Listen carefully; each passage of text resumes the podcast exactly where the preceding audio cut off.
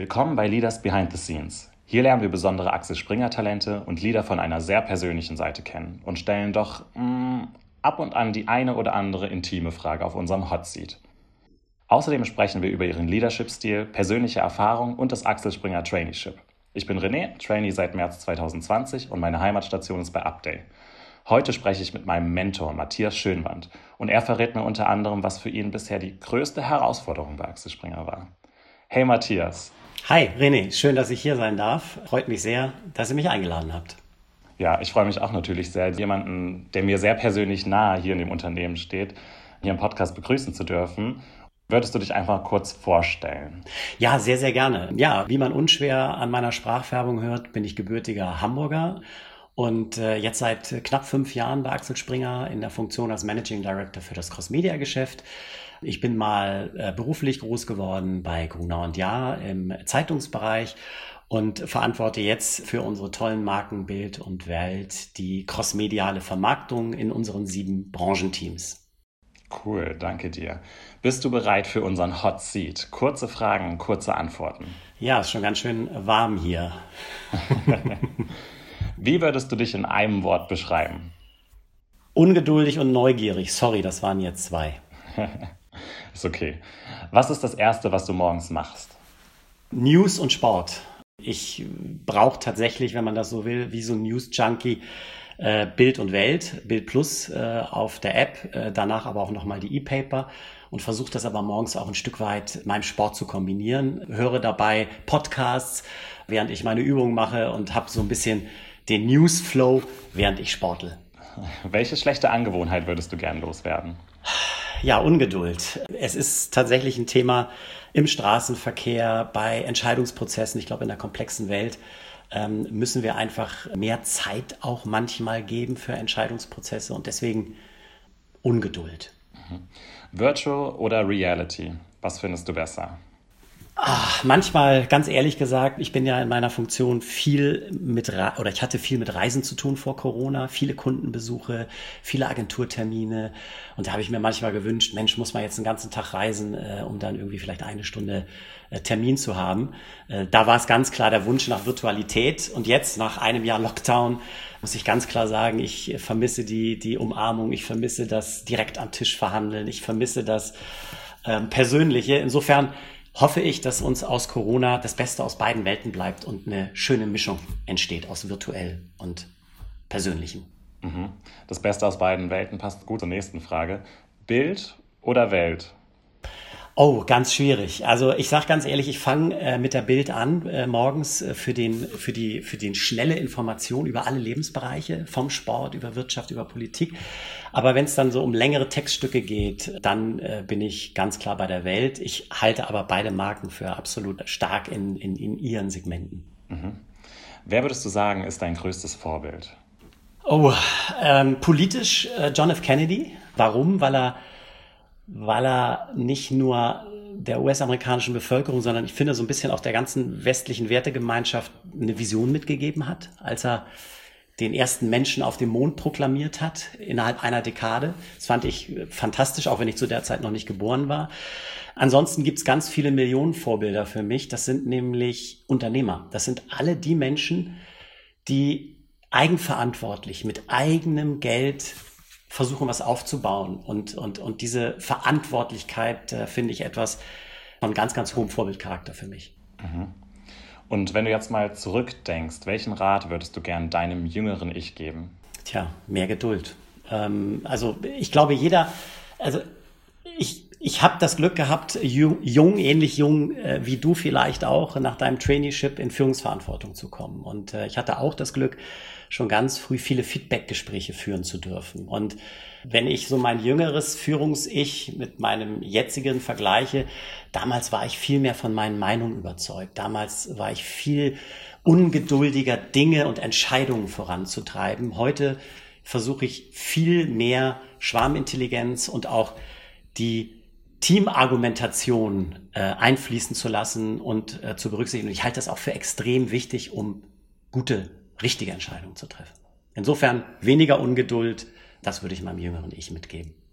Was würdest du sagen, die letzte Frage auf unserem Hot Seat, wo kannst du denn so richtig gut entspannen?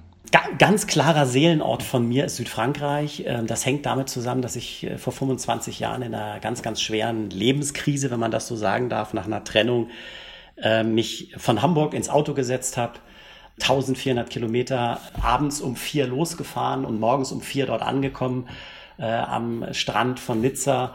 Und die Reinigungswagen haben, äh, das kennt man, glaube ich, in Frankreich, haben gerade das Wasser von den Straßen gespritzt, wenn man so will. Die Sonne ging langsam auf. Und von da war es um mich geschehen und versuche jetzt seitdem jedes Jahr einmal mindestens an diesen Seelenort zu kommen. Sehr schön. Ja, die Liebe zu Frankreich teile ich auf jeden Fall sehr mit dir. Cool, Matthias. Perfekt. Vielen Dank für deine Antworten.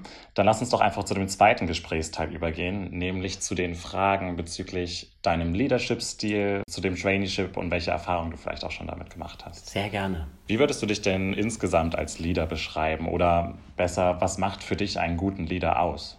Also für mich macht einen guten Leader aus, erstmal mit Vertrauen in eine Organisation zu kommen.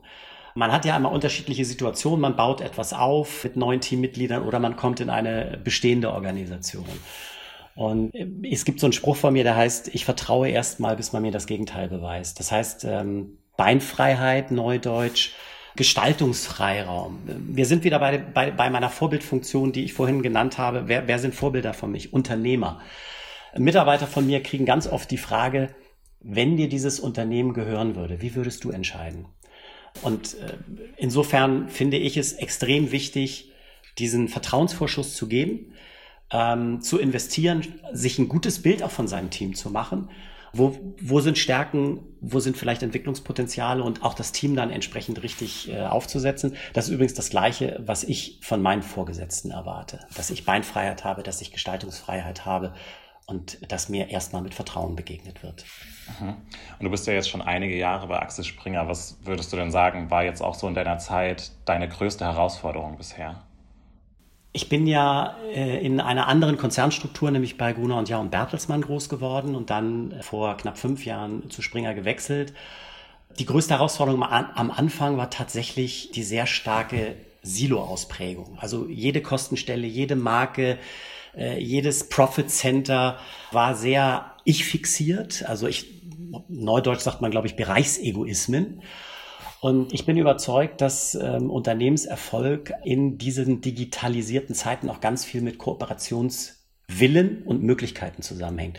Und ich stelle fest, und das äh, finde ich eine fantastische Entwicklung des Hauses, dass sich eben in den letzten viereinhalb, fünf Jahren dieser Kooperationswille auch an ganz, ganz vielen Stellen ähm, entwickelt. Und äh, das macht mir einfach einen Riesenspaß. Springer ist ein fantastisches Unternehmen. Ich habe neulich erst ganz lustig einen alten Weggefährten getroffen, der mir sagte, Mensch, du hast ein Glück, beim bestgemanagten Medienunternehmen Europas tätig zu sein. Und das würde ich voll unterschreiben.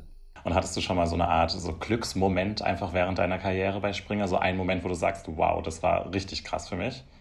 Die gibt es permanent. Ähm, und zwar haben wir ja im Sales einfach die, die, die, die große Chance, einfach, hört sich jetzt vielleicht ein bisschen pathetisch an, aber Kunden glücklich zu machen. Und immer dann, wenn wir mit unseren großen Markenkonzepten beispielsweise draußen sind, die dann siebenstellige äh, Umsätze auch äh, bedeuten.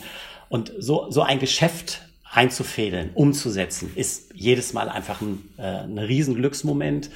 Den, das, den einen Moment, muss ich ganz ehrlich sagen, den gibt es nicht, sondern das ist eigentlich täglich, ich sag's mal so, täglich gehe ich mit einem Lachen an den Bildschirm und hoffentlich darf ich auch demnächst mal wieder mit einem Lachen ins Büro fahren. Ja, das finde ich eine sehr gute Einstellung. Aus meiner Perspektive bist du natürlich auch ein sehr großes Vorbild für mich, was vielleicht die Hörer bisher noch nicht wissen. Du bist mein Mentor und ich habe es kurz äh, zu Eingang erwähnt, was das bedeutet. Wir treffen uns eigentlich jeden Monat, wir tauschen uns aus. Du gibst mir Karriereratschläge, ich kann meine Fragen stellen und bekomme da immer wertvolle Ratschläge von dir. Und das hilft mir natürlich auch selber sehr, meinen Weg zu bestreiten hier bei Axel Springer. Was denkst du denn, inwiefern bilden denn wir als Trainees einen Mehrwert für Axel Springer oder tun wir das eigentlich gar nicht?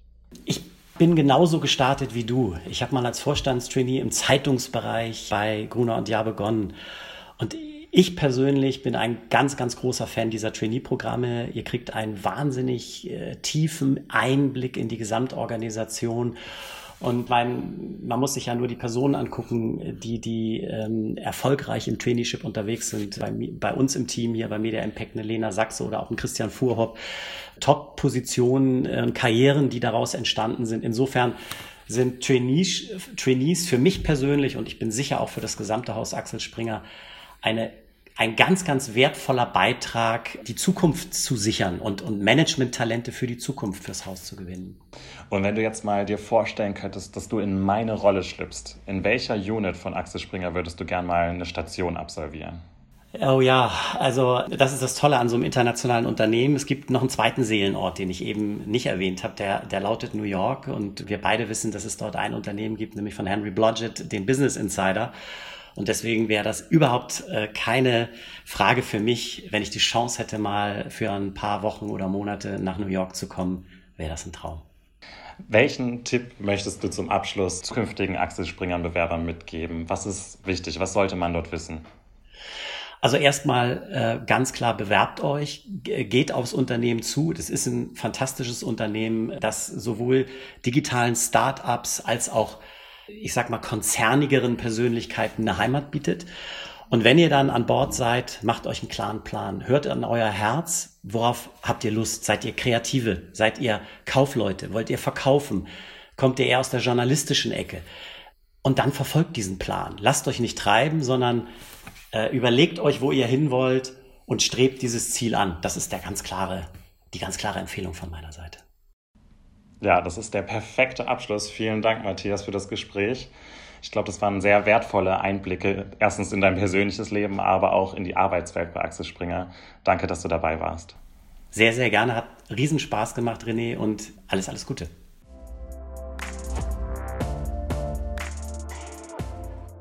Wenn ihr noch mehr Geschichten von spannenden Führungskräften und Axel Springer Persönlichkeiten hören wollt, dann lauscht in unsere nächste Folge rein. Ihr habt Fragen, Anregungen oder Gastvorschläge, dann schreibt uns einfach eine Mail an traineepodcast.axelspringer.com.